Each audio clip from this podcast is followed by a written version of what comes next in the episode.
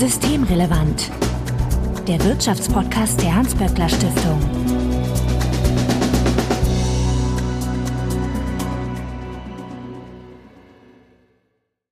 Heute ist Donnerstag, der 7. Dezember 2023. Willkommen zur 171. Ausgabe von Systemrelevant. Christina Schildmann, ich grüße dich. Ich grüße dich, Marco. Du leitest die Forschungsförderung in der Hans-Böckler-Stiftung und Sebastian Dolin. Hallo. Hallo, Marco. Du bist Direktor des Instituts für Makroökonomie und Konjunkturforschung, bekannt als IMK bei der Hans-Böckler-Stiftung. Und an euch vorweg wie immer der Hinweis, dass wenn ihr uns erreichen möchtet, könnt ihr uns beispielsweise auf X, dem ehemaligen Twitter, antickern. böckler-de ist da das ehemalige Twitter-Handle, oder auch per E-Mail an systemrelevant.böckler.de. Also Hinweise, Korrekturen, Anregungen und Unmut bitte einfach einsenden und wir freuen uns, wenn ihr uns in einem Podcatcher eurer Wahl abonniert. Mein Name ist Marco Herak und wir wollen uns heute über eine Schrägstrich eure Reise in die USA unterhalten. Keine Sorge, wir sind kein Reisepodcast geworden, aber es handelte sich um eine Studienreise, also eine Reise aus professionellen Gründen.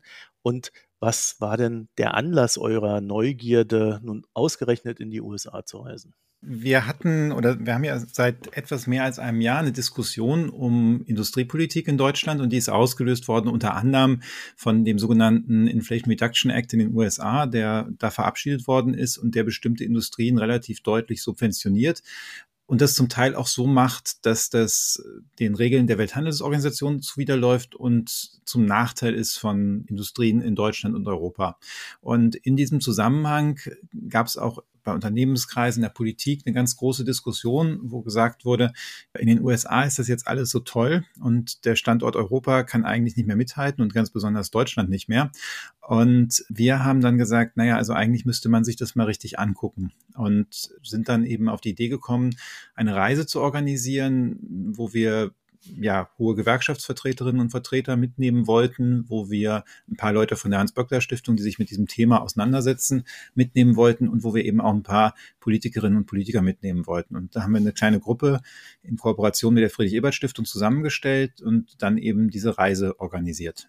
Genau, uns hat auch noch mal besonders interessiert, ähm, vor Ort zu sehen, wie diese ganzen forschungsnahen Thinktanks funktionieren, was die für eine Rolle gespielt haben bei der Neukonz äh, Neukonzipierung der Industriepolitik. Da haben wir ähm, einiges an Erkenntnisinteresse mitgebracht. Wenn wir sagen Inflation Reduction Act, dann meinen wir das in dem Überbegriff Bidenomics. Das hat sich irgendwann mal vor ein paar Jahren eingefressen, sage ich mal, in die öffentlichen Debatten, äh, dass die Staatschefs immer mit der jeweiligen ökonomischen oder wirtschaftlichen Ausrichtung eines Staates äh, verknüpft werden. Äh, Modi hatte da seine Zeit, in Japan gab es da auch mal ein paar Sperenzien und so weiter. Jetzt sind wir bei beiden da auch angekommen. Was genau meint denn das, wenn man es versucht, in seiner politischen Umsetzung oder Ausrichtung äh, zu formulieren. Zunächst einmal eine kleine Anekdote dazu. Bidenomics ist offensichtlich ein Begriff, der von den Republikanern, also von der Opposition, in die Debatte gebracht worden ist, um dieses Paket zu diskreditieren.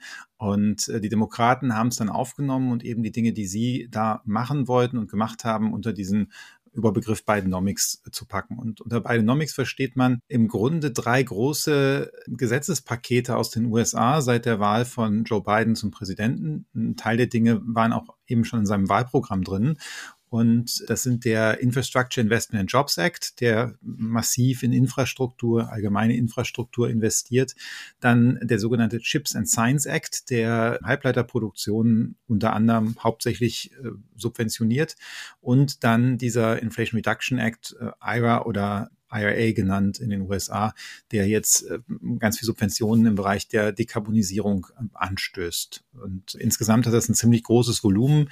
Man hat, das ist immer ein bisschen schwierig, das zusammenzurechnen, weil da zum Teil auch Steuerermäßigungen drin sind, wo man nicht weiß, wie viel das eigentlich kosten wird am Ende. Wenn man einfach sagt, jeder, der meinetwegen ein Kilo Wasserstoff produziert, kriegt so und so viel Dollar dafür, dann weiß man natürlich noch nicht, wie viel Wasserstoff produziert wird. Aber insgesamt haben unsere Partner gesagt, man müsste davon mehr als 2000 Milliarden US-Dollar, also 2 Trillion äh, US-Dollars ausgehen. Also zwei Billionen Dollar. Das Ganze hat zum Ziel, und das ist uns auch mal wieder gesagt worden, die amerikanische Wirtschaft zu modernisieren. Wenn man da ist, merkt man, dass auch die Infrastruktur ist nicht überall gut da. Die haben da zum Teil ähnliche Probleme wie wir.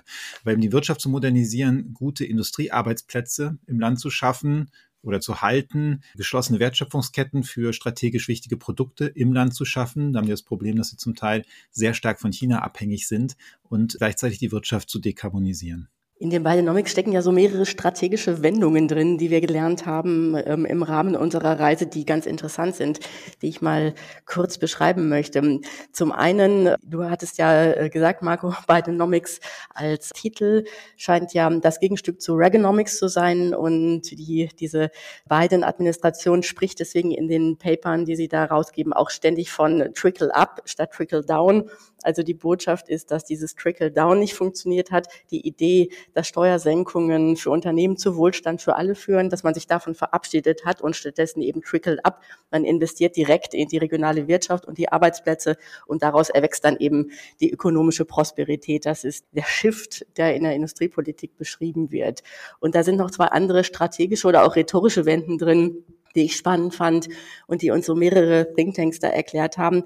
Zum einen dieser Strategical Shift, dass man anders über Klimafragen geredet hat als vorher. Also nicht irgendwie eine Klimakatastrophe aufgemalt hat und gewarnt hat, sondern dass man vielmehr den Nutzen der Klimapolitik für die arbeitende Bevölkerung beschrieben hat, um eben die öffentliche Unterstützung für Klimafragen zu, oder für Klimapolitik, für ambitionierte Klimapolitik zu gewinnen. Es schafft Arbeitsplätze es schafft Arbeitsplätze und zwar gute Arbeitsplätze und zwar gute Arbeitsplätze im Inland. Und damit wollte man natürlich auch die Arbeiterschaftswähler zurückgewinnen, die alle an Trump verloren gegangen sind. Der eine Shift in der, in der Rhetorik und im Denken und der andere, das haben uns die Leute vom Center for American Progress erklärt, dass man das Thema Investitionen so langfristig auf die Tagesordnung setzt und mit guter Arbeit verknüpft. Also ähm, die Bedingung, wer Staatsgeld bekommt, muss gute Arbeit schaffen, dass man das verbindet. Labor Strings attached haben die das genannt. So, Sebastian, jetzt nennt sich das Ganze Inflation Reduction Act. Das ist ja ein Tro trojanisches Pferd. Was tatsächlich eher ein trojanisches Pferd ist. Und da sind so einige Sachen drin, die mir vorher nicht ganz so bewusst waren, warum die so gestaltet worden sind. Also der Inflation Reduction Act hat kurzfristig, tut er sehr wenig zur Inflation. Man kann jetzt argumentieren, dass es langfristig dazu beiträgt, weil wenn ich jetzt äh, erneuerbare Energien günstiger mache, dann fallen langfristig auch die Energiepreise und das dämpft dann die Inflation. Aber das ist natürlich nicht was, was dieses oder nächstes Jahr die Inflation senkt, sondern vielleicht bestenfalls danach. Und es gibt tatsächlich Studien, die sagen, dass die Strompreise in den USA ein Stück günstiger werden durch diesen Inflation Reduction Act. Man hat das eher benutzt, weil Inflation das große Thema in den USA ist, was auch das Problem für Biden und seine Regierung ist, denn die Menschen, obwohl es eigentlich nach allen Wirtschaftsdaten den Menschen in den USA zurzeit wirtschaftlich recht gut geht, fühlen die das nicht so, nehmen es nicht so wahr. Also wir haben steigende Löhne, wir haben ganz gutes Wirtschaftswachstum, niedrige Arbeitslosigkeit, Kinderarmut ist so niedrig wie nie und gleichzeitig ist eben diese Inflation ein großes Problem. Das hat ein bisschen damit zu tun, dass die Menschen offensichtlich zum Teil die Lohnerhöhungen dann den eigenen Leistungen zuschreiben und für die Inflation ist jemand anders zuständig oder verantwortlich. Und darum sind so viele da auch unzufrieden, trotz der guten Lage. Dieser Begriff des Inflation Reduction Acts probiert natürlich da, das zu bedienen und da zu helfen. Es sind auch so ein paar andere Sachen, die wirklich spannend sind. Also der Inflation Reduction Act arbeitet ganz viel mit Subventionen und mit Steuerermäßigungen quasi. Und das hat damit zu tun, dass man solche Budgetgesetze durch den US-Kongress bekommen kann, ohne eben diese 60 Stimmen Supermehrheit im Senat haben zu müssen weil ein Haushalt muss verabschiedet werden und alles, was mit Finanzen zu tun hat, kann deshalb von dem Repräsentantenhaus eingebracht werden und dann in einem Vermittlungsverfahren quasi umgesetzt werden. Und das haben sie bei dem IRA auch genau so gemacht. Das begründet auch, warum da nicht irgendwelche Dinge wie Gebäudestandards oder sowas drin sind und auch nicht drin sein können, weil man es dann eben nicht hätte auf diesem Weg verabschieden können. Also das ist wahrscheinlich die Art von Klimaschutzpolitik, die man realistisch derzeit und absehbar in den USA überhaupt auch nur machen kann. Und es ist ja noch was anderes, das haben wir auch immer wieder gehört, es ist eigentlich ein Programm, ein riesiges Programm, um mit China mitzuhalten. Also ganz viele haben uns gesagt, eigentlich geht es nur um China. Das ist überparteilicher Konsens da. Der Inflation Reduction Act ist die Reaktion auf Made in China 2025, also der Plan der chinesischen Regierung im Jahr 2015 geschmiedet, dass man die Wertschöpfungsketten geschlossen nach China holt und eben das äh, ökonomische Dasein als verlängerte Werkbank der Welt beendet und um mit China mithalten zu können und diesem Made in China 2025 was entgegenzusetzen, auch dafür ist dieser IRA gemacht. Also wenn wir in Deutschland klagen, dass dieser IRA ein feindlicher Akt gegenüber unserer Wirtschaft ist, dann kann man nur sagen, wir sind betroffen, aber wir sind nicht gemeint. Also wir sind quasi der Kollateralschaden. Genau, wir sind eigentlich zu unwichtig, das kam auch immer wieder rüber, als dass man sich da allzu große Gedanken in Washington drüber gemacht hätte. Ja, was aber, da wir ein nicht unwesentlicher Verbündeter der USA sind, ja dann doch etwas arg lax in der Denkweise ist, oder? Das stimmt, aber da geht es gerade echt um andere Dinge. Das haben wir auch gelernt. Und der interessante Punkt ist ja auch, dass man diese, ich glaube, das hatte Sebastian gerade auch schon angedeutet, dass der Inflation Reduction Act eine Art erweiterte Sicherheitspolitik ist. Also eine Idee, dass Sicherheitspolitik nicht nur militärisch, sondern auch ökonomisch definiert wird und zwar mit Blick auf resiliente Wertschöpfungsketten definiert wird. Und wir haben versucht rauszuhören, wie diese protektionistische Wende in den USA dort eigentlich bewertet wird und wie überparteilich Konsens sie ist und haben gelernt, dass sie definitiv überparteilich Konsens ist. Da halten zwar noch so ein paar Thinktanks dagegen, die aber nicht gerade auf dem Zenit ihres Einflusses im Moment sind, aber die meisten gehen davon aus, dass diese protektionistische Wende nicht in Frage gestellt wird, also die Handelshürden, die Trump ja hochgezogen hat, dass die von beiden nicht wieder abgesenkt worden sind und dass die, wir reden ja gleich vielleicht nochmal über diese Local Content Clauses, dass die auch Konsens gewesen sind, also eigentlich da keine Veränderung zu erwarten ist. Und wir haben ähm, auch gehört in den Gesprächen immer wieder, dass Freihandel für viele, insbesondere Arbeiter für viele Wähler ein schmutziges Wort geworden ist und sie Freihandel sofort verbinden mit Arbeitsplatzverlusten in der inländischen Wirtschaft, mit schlechten Arbeitsbedingungen, dass das so emotional aufgeladenes Thema ist, dass man eigentlich gar nicht wieder davon runter kann. Gut, das könnte man für Europa vielleicht auch in der einen oder anderen Form sagen, dass das jetzt kein Wort ist, was hier große Freude auslöst. Ja, ich glaube, es ist noch, ein, ist noch ein Unterschied. Also du, du hast recht, dass das in Deutschland hier anders gesehen wird.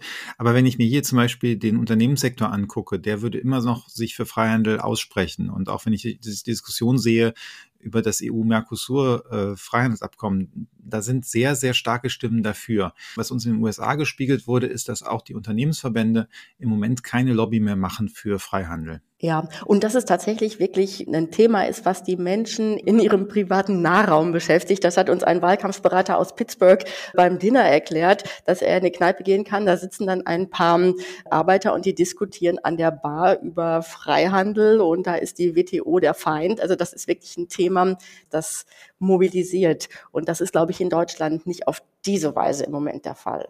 Bei beiden Parteien? Bei beiden Parteien im Grunde. Wenn es darum geht, der Kampf um die, ja, die Wähler ohne College-Abschluss, um die geht es ganz oft in diesen Debatten, dann ist das, egal ob die jetzt eher zu den Demokraten tendieren oder zu den Republikanern, die sind ja umkämpft, für die ist das ein hochemotionales Thema und die sagen nicht WTO, aber die, die meinen Freihandelsabkommen und erwarten von denen nichts Gutes und finden es absolut richtig, dass man da die Hürden hochgezogen hat. Also Buy American ist für die totaler Konsens offensichtlich. Ich habe jetzt bei WTO auch deswegen nachgefragt, weil das wäre ja so die, die europäische Hoffnung, dass die WTO dann in, naja, wir wissen, dass das länger dauert, also in zwei, drei Jahren frühestens, vielleicht mal sagt, naja, stopp mal, also was ihr da gemacht habt, das ist zum Nachteil der EU, das könnt ihr so nicht tun. Aber das würde eher auf taube Ohren stoßen dann. Die Umfragen sprechen auch dagegen. Wir haben im Progressive Policy Institute gehört, die haben Umfragen zitiert, äh, wo nach 42 Prozent der Befragten sagen, die Regierung soll eng mit internationalen Verbündeten zusammenarbeiten und 48 sagen America First. Und die haben das übersetzt mit The rest can go to hell. Also ähm, es, ist, es findet zumindest keine Mehrheit. Das ist ja nicht erfreulich für uns. Das heißt also, äh, Sebastian, wenn ich dann da das wieder rumdenke, wird Europa da auch eher politische Gegenantworten formulieren müssen. Ich denke wahrscheinlich nicht, denn, oder sagen wir so, irgendwelche Antworten müsste Europa schon formulieren. Aber die Frage ist, ob sie das auf der Ebene der Welthandelsorganisation tun können, sollten, werden.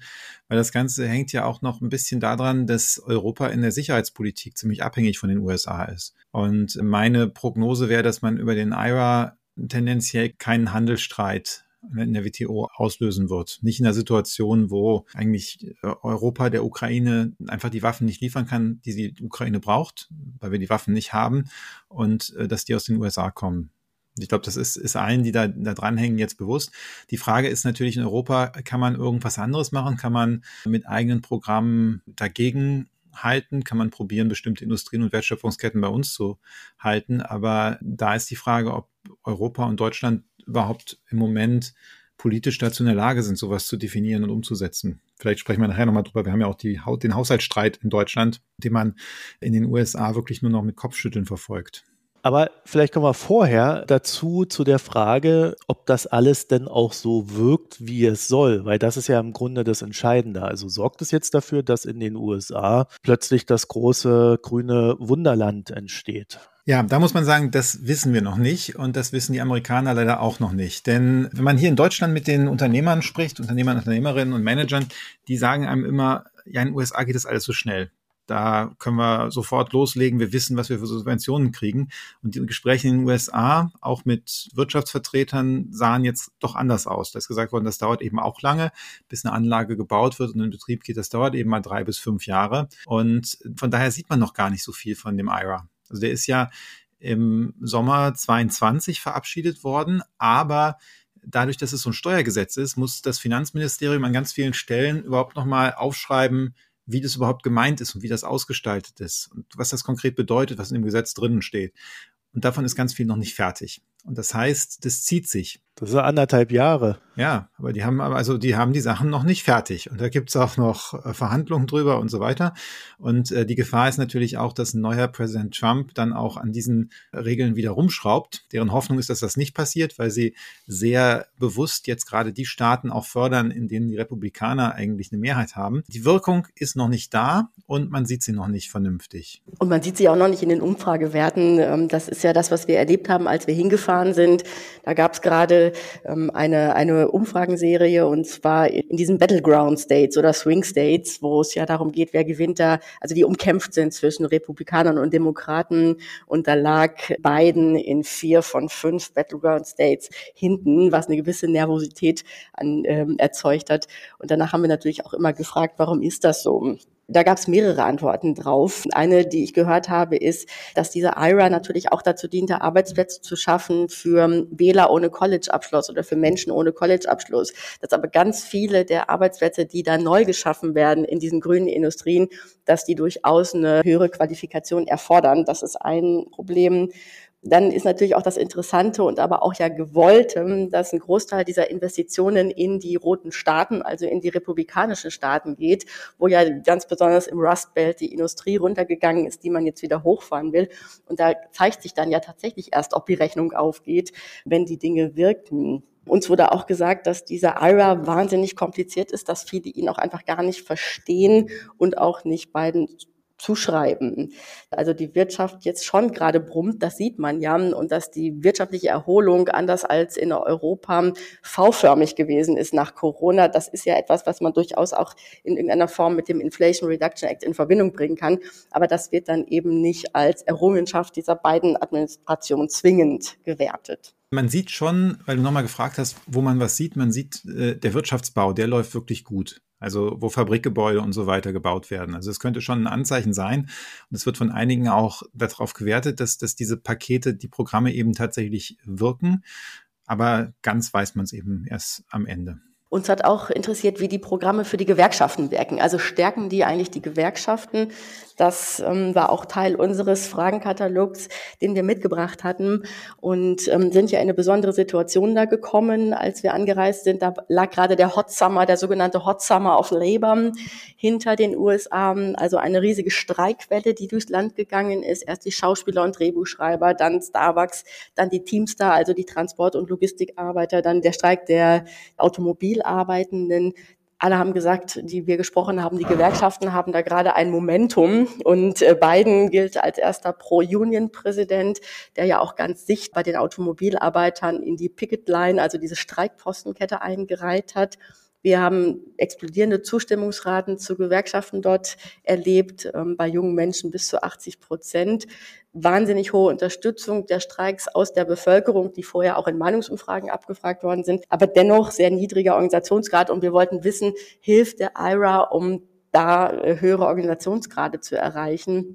Aber dann mussten wir sehr klar sehen, dass in diesem Gesetzwerk eigentlich kaum etwas steht, was direkt Gewerkschaften stärkt oder ihre Organisationsmacht stärkt. Allerdings indirekt schon. Und das hat auch ein bisschen was damit zu tun, was passiert da jetzt eigentlich gerade in den Regionen. Dieser IRA entfacht eine extreme, sagen wir mal, Planungs- und Wirtschaftstätigkeit in den Regionen und dort können die Gewerkschaften reingehen und da sichtbar sozusagen ihren Platz am Tisch einnehmen. Und erhoffen sich auf diese Weise dann durch diese Sichtbarkeit eben auch stärkere Organisationsgrade, also eher indirekte Effekte Nichts Direktes wurde rein verhandelt. Das hat die beiden Administrationen zwar gewollt ursprünglich. Die haben auch extra so eine, so eine, so eine Taskforce gegründet, wo auch gewerkschaftsnahe Thinktanks involviert waren, die einen riesen Vorschlagskatalog gemacht haben. Wie kann man eigentlich die Gewerkschaften direkt stärken? Aber das ist alles nicht mit durchgegangen. Stattdessen gab es dann möglicherweise auch ein bisschen als Abfindung für die Gewerkschaften diese Local Content Clauses. Das heißt, es ist mehr so eine generelle Welle, auf denen die Gewerkschaften da schwimmen und die muss nicht nachhaltig sein. Ja, nee, nicht unbedingt. Also wenn Sie die indirekten Chancen, die in diesem Inflation Reduction Act stecken, gut nutzen, und das tun die teilweise, dann kann das durchaus die Gewerkschaften langfristig stärken. Wir waren in Pittsburgh bei der Stahlarbeitergewerkschaft und die Vertreterinnen da waren alles Frauen, die dann ähm, uns erklärt haben, wie sie da vor Ort agieren. Die sind durchaus clever und nutzen die Chance und sehen genau, wo was entsteht und wo sie sich mit einbringen können. Das heißt, die Gewerkschaften haben da plötzlich eine Sichtbarkeit und eine Mitsprache, die sie einfach erobern müssen. Also das Gesetz erlaubt es ihnen, aber das Gesetz schafft keine Ansprüche für sie, aber es schafft Gelegenheiten. Und die scheint mir nutzen sie sehr gut im Moment. Was dann natürlich auch die Inflation treibt, Sebastian. Ne? Das ist ein bisschen so die Frage. Also das, das war jetzt die andere Erkenntnis, die wir mitgenommen haben. Also es gibt ja noch ein anderes Paket, was unter beiden direkt am Anfang seiner Amtszeit verabschiedet worden ist und was inzwischen oder zeitweise sehr umstritten war. Das ist dieser American Rescue Act. Also der wird unterschiedlich beschrieben.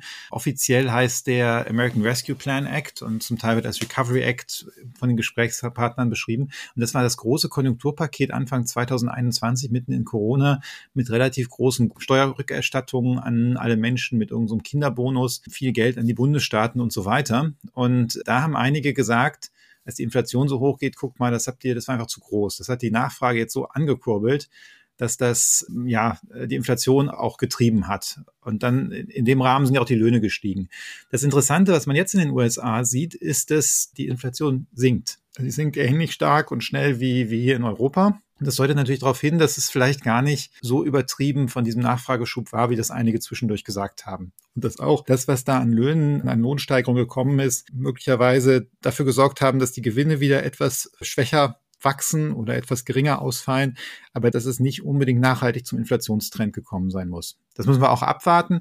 Aber da, als, auch als wir gerade da waren, kamen Inflationszahlen, die in diese Richtung nochmal gingen und einige unserer Gesprächspartner interpretieren das eben schon, dass das Paket vielleicht ein bisschen zu groß war, aber doch nicht wahnsinnig zu groß und deshalb auch diese Lohnsteigerungen gesamtwirtschaftlich nicht so problematisch sind. Dazu kommt ja auch, dass so ein gewisser Fachkräftemangel in den USA da ist, gerade wenn wir da so an die Chipindustrie denken. Da sind die Chiphersteller gezwungen, dann aus Taiwan und China so ein paar Experten rüber zu schicken, um den Leuten überhaupt beizubringen, wie sie Produktionslinien zu bedienen haben und ähnliches. Ne? Also das sind ja dann auch Effekte, die in so eine Inflations Rechnung mit reinkommen irgendwann ab einem gewissen Punkt. Fachkräftemangel und dadurch steigende Löhne. Fachkräfte sind ein Thema gewesen, was auch immer wieder wichtig war.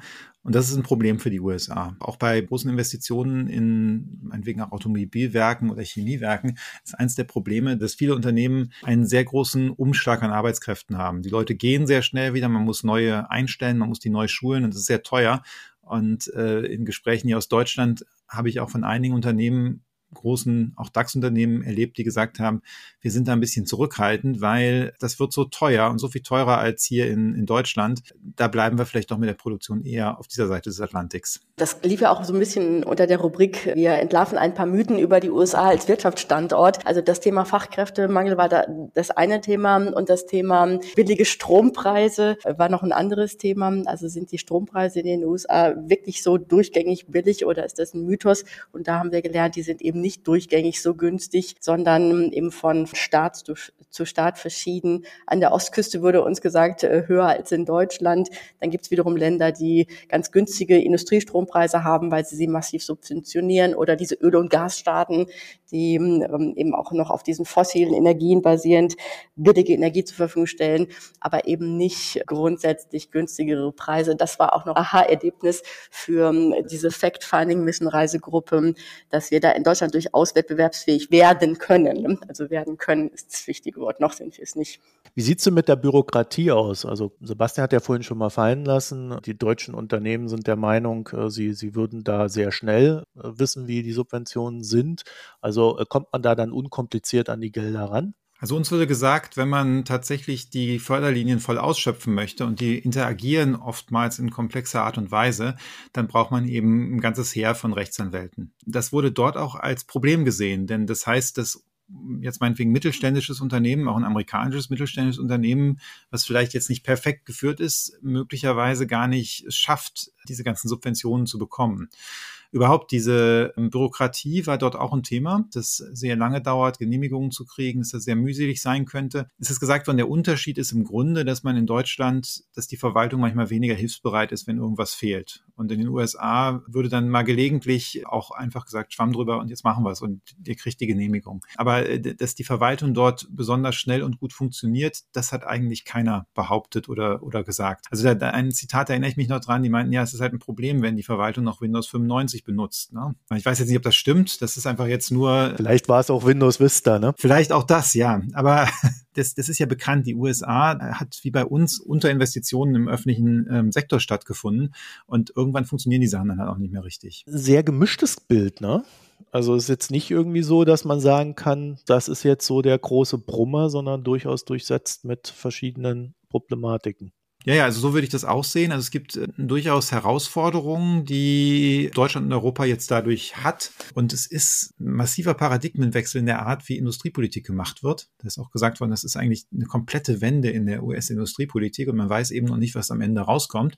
Ob das eine große Geldverschwendung wird oder eben dann doch der Dekarbonisierung und Reindustrialisierungsschub, den man sich erhofft hat. Von daher ist es sehr groß. Es hat für uns Konsequenzen, aber es ist nicht eindeutig jetzt das gelobte Land auf der anderen Seite des Atlantiks und hier ist alles schlecht. Aber es ist auf jeden Fall ein starkes Signal aus den USA. Wir machen jetzt Klimapolitik und zwar mit allen Mitteln, die uns zur Verfügung stehen und stellen uns da an die Spitze. Das äh, ist auf jeden Fall was, was man daraus lesen kann. Und eben, wir machen Industriepolitik und egal, ob das den anderen wehtut oder nicht. Äh, America First und National Security ist das, worum es geht. Und wenn das jetzt den Deutschen und den Europäern wehtut, dann ist es halt leider so, da können wir nichts dran machen. Wie sieht's denn mit dem Bereich Forschung aus? Hat man daran auch gedacht, also dass auch neue Technologien dann quasi in den USA mitentwickelt werden können oder ist das etwas, was man komplett den Unternehmen überlässt? Ja, Forschung ist ja auch Teil des IRAM. Da gibt's ja auch Fördergelder für. Was wir uns jetzt an Forschung eher angeguckt haben, ist das, was mit Blick auf welche Effekte hat der IRA eigentlich auf Arbeitsplätze gemacht worden ist. Zum Beispiel waren wir bei der Blue Green Alliance. Das ist so ein Zusammenschluss von Gewerkschaften, gegründet von der Stahlgewerkschaft mit Umweltverbänden, die natürlich auch Lobbyarbeit machen und die Konsensfindung machen in dem Bereich und die sich zum Ziel gesetzt haben, nachzuweisen, dass die Maßnahmen des IRA, dass daraus viele und gute Arbeitsplätze entstehen. Also die Forschung, die mich jetzt zum Beispiel persönlich interessiert hat, ging eben in diese Richtung und die können nachweisen, dass da eine große Anzahl an Arbeitsplätzen entsteht, was allerdings noch nichts über die Qualität der Arbeitsplätze aussagt. Also das haben sie sich noch nicht angeschaut, tun das aber demnächst. Ja, ich habe halt unter anderem jetzt an so Wasserstoff, blauer, grüner Wasserstoff und so weiter. Dann haben wir ja noch die äh, diese CO2 aus der Luft Zieh-Technologien, äh, wenn ich sie mal so umschreiben darf und, und ähnliches, was ja jetzt gerade aktuell sehr stark verhandelt wird, was wir definitiv in irgendeiner Form brauchen werden. Mancher will es dann gar nutzen, um dann noch äh, 50 Jahre weiter Öl zu verbrennen. Das sind aber ja nicht ganz unwesentliche Technologien, auch wenn wir so über den einmal für die Stahlindustrie denken, aber auch für es wird einen gewissen Satz an CO2-Schaffung wohl immer geben und die muss dann irgendwie aus der Luft raus. Das war für uns auch eine interessante Erkenntnis, als wir in Pittsburgh waren, dass der ähm, ganze Wasserstoffhochlauf, der da gerade passiert, dass der auf blauem Wasserstoff basiert. Das heißt also Wasserstoff, der auf Gasbasis produziert wird mit CO2-Abscheidung. Und deswegen tatsächlich vom Inflation Reduction Act im Moment noch gedeckt ist. Das heißt, man kann Steuergutschriften bekommen, wenn man diese Technologie fördert, obwohl die, sagen wir mal, umweltpolitisch zweifelhaft ist aus unserer Sicht möglicherweise. Das ist etwas, was aber demnächst nochmal nachverhandelt wird, habe ich verstanden, von Jason Walsh von der Blue Green Alliance, der sagt, ob das nun am Schluss oder ob das auf Dauer so bleibt, dass dieser ähm, blaue Wasserstoff auch mitbegünstigt wird, äh, steht noch zur Debatte. Ja, wobei man dazu sagen muss, dass wir von anderen gehört haben, dass sie hoffen, dass man die Förderung da noch großzügiger gestalten könnte und die Richtlinien nicht ganz so eng sehen könnte. Das betrifft auch die privaten Landbesitzer in Pittsburgh und Umgebung, die eben alle auf Fracking Gas im Kohl, also auf potenziellem Fracking-Gas sitzen und die Lizenzen verkaufen können an die Unternehmen und ein Interesse daran haben, dass das weiterhin möglich ist und nachgefragt wird. So viel zum Thema Umwelt. Das hat dann äh, nicht immer was direkt mit, aber ist vielleicht ja die Basis für künftige, bessere Umwelttechnologien, äh, wenn man es mal versucht, positiv zu sehen. Wir haben jetzt mehrfach noch abschließend vielleicht den Begriff Local Content Requirements erwähnt. Christina, was verbirgt sich denn dahinter?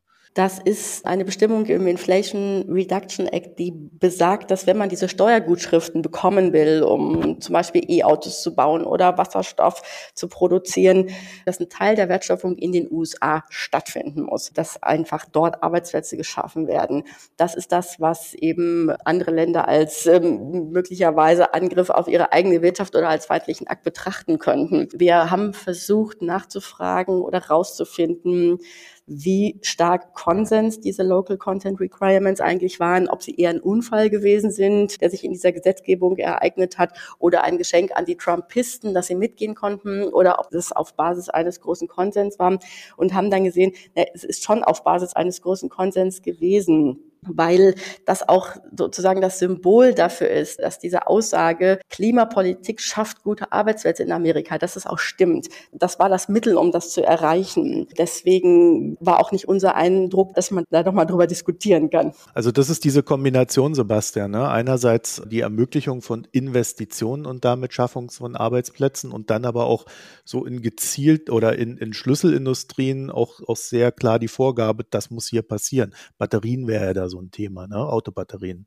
Ja gut, Sie haben gelernt aus alten Krisen, aus der Finanz- und Wirtschaftskrise, wo ein, offensichtlich ein Großteil der Subventionen dann ins Ausland abgewandert ist und oder dort Arbeitsplätze geschaffen hat. Und das wollte man nicht nochmal riskieren. Also ein Beispiel hier ist tatsächlich, du hast die, die Batterien erwähnt, Marco, dass eben, wenn du die volle Förderung für ein E-Auto haben willst, muss die Batterie in den USA hergestellt worden sein. Oder in als, als Kunde, genau. Da muss das Auto, was du kaufst, muss eben die Batterie aus Nordamerika haben. Also Kanada und Mexiko geht da auch noch.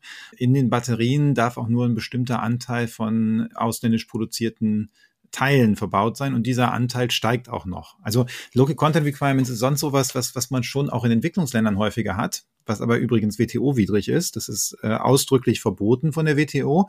Und die Entwicklungsländer haben normalerweise abnehmende Local Content Requirements. Das heißt, du fängst an und sagst, äh, das ist jetzt recht viel und dann wird es weniger mit der Zeit, äh, wenn man liberalisiert. Und in den USA ist es eben, die sagen, jetzt ist es so und so hoch und das steigt über die nächsten Jahre, weil sie eben diese geschlossenen Wertschöpfungsketten in den USA haben möchten. Ja, und es ist WTO-widrig, aber es ist clever und es macht vor allen Dingen diesen Inflation Reduction Act Trump fest. Also das haben wir auch gelernt. Denn wenn man ähm, sagen wir mal diese Subventionen an die ganze Wertschöpfungskette stellt, das heißt, man gibt nicht nur Geld für diejenigen, die das Auto kaufen, sondern eben auch, man verteilt es so, dass es die ganze Wertschöpfungskette betrifft, dann hat man in dem Moment, wo ein Trump kommt und das Ganze rückgängig machen will, so viele Veto-Player auf der regionalen Ebene, Unternehmen, die sagen, wir brauchen das aber, dass es möglicherweise nicht mehr zurückzudrehen ist. Und damit hat man es eventuell auf Dauer gestellt. Deswegen gibt es Gründe dafür, es so gemacht zu haben. Ich vorsichtig formulieren. Okay, das heißt also, ihr wollt es ihnen nicht vorwerfen, aber, aber es ist natürlich nicht so schön für uns. Ne? Und natürlich auch nicht für China. Das hattest du ja vorhin auch schon äh, nochmal erwähnt, dass das natürlich der Hauptblickpunkt in den USA war und nicht so sehr Europa. Ja, irgendjemand, der Gesprächspartner hat gesagt, naja, diese ähm, Bestimmungen im IRA, die sind durchaus verhandelbar, aber nicht im Wahljahr also nicht 2024. Na, na, vor allem mögen sie verhandelbar sein, aber im Kongress nicht äh, realistisch änderbar. Das muss man auch noch im Kopf behalten. Nach dem, was ich jetzt gehört habe, kann ich mir aus verschiedenen Gründen nicht vorstellen, dass man äh, explizit in Deutschland, aber vielleicht auch in Europa jemals so ein Programm sehen würde. Und fängt damit an, dass wir in Deutschland natürlich schon jetzt durch das Verfassungsgerichtsurteil es, es nahezu unmöglich ist, ein Programm aufzulegen, bei dem man nicht weiß, wie viel Steuergelder man braucht in den Folgejahren. Also es gibt ja mehrere Punkte dran. Also du, du hast völlig recht, aber zunächst noch einmal, wir haben mit einer Reihe von Ökonomen und Ökonomen geredet, die nicht jetzt äh, den Eiber gut fanden. Und eigentlich haben uns alle gesagt, naja, der Eiber ist nicht schön, das kann eine große Geldverschwendung sein, aber Europa kann sich nicht erlauben, jetzt nichts zu machen. Wenn die daneben stehen und China und die USA machen solche industriepolitischen Mega-Aktionen äh, und Europa macht nichts, dann verliert Europa die Industrie und ist am Ende äh, gekniffen. So, das ist das Erste. Aber du hast natürlich völlig recht. Es fehlt halt. Ich sehe keine Möglichkeit im Moment, das in Deutschland und Europa zu machen. Ähm, jetzt auch gerade den, den Haushaltsstreit, den wir haben, die, dass, jetzt massiv alle Programme, die in Richtung Industriepolitik gehen, dass die auf den Prüfstand gestellt werden, weil eben mit dem Schuldenbremsenurteil des Verfassungsgerichts das Geld nicht mehr da ist. Da schütteln die Amerikaner auch wirklich nur noch den Kopf, weil Deutschland hat eine Schuldenquote von knapp 60 Prozent. Alle anderen G7-Staaten, also die großen, mächtigen äh, Wirtschaftsmächte, haben über 100 Prozent. Und die sagen, ihr spinnt doch. Also ihr guckt auf, so ein paar Milliarden äh, wegen so einer blöden Schuldenbremse und ihr verspielt eure Zukunft und ihr verspielt eure Sicherheit. Das kann doch wohl nicht sein. Ich bin mehrfach gefragt worden, wie bereitet sich eigentlich Europa darauf vor, dass möglicherweise Donald Trump nochmal gewählt wird und ihr dann vielleicht unabhängiger agieren müsst, vielleicht auch die Ukraine alleine ausrüsten müsst. Und ja, ich könnte nur sagen, ja, das ist im Moment kein Thema. Wir verhandeln gerade, wie man mit dem Urteil des Verfassungsgerichts umgeht und wo wir jetzt eine kleine zweistellige Milliardenzahl an, äh, für, fürs nächste Jahr herbekommen. Und eigentlich ist es keine Option, es nicht zu machen oder nichts dergleichen zu machen. Interessant fand ich die Aussage ähm, eines Gesprächspartners, das war ähm, ein Vertreter der EU in Washington, der uns gesagt hat, wenn Deutschland oder Europa die Solarindustrie wieder hochfahren will, braucht man sowas wie einen IRA, sonst hat man keine Chance gegen China.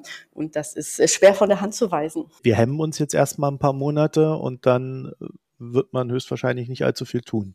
Wenn es ein paar Monate sind, ist es ja gut. Ich fürchte ja eher, dass, dass man jetzt in der, in der Diskussion die wichtigen Dinge aus dem Blick verliert. Also gerade das Gebaren der, der Opposition finde ich hier schon echt dramatisch. Aber auch die FDP spielt natürlich eine sehr unruhige Rolle dabei.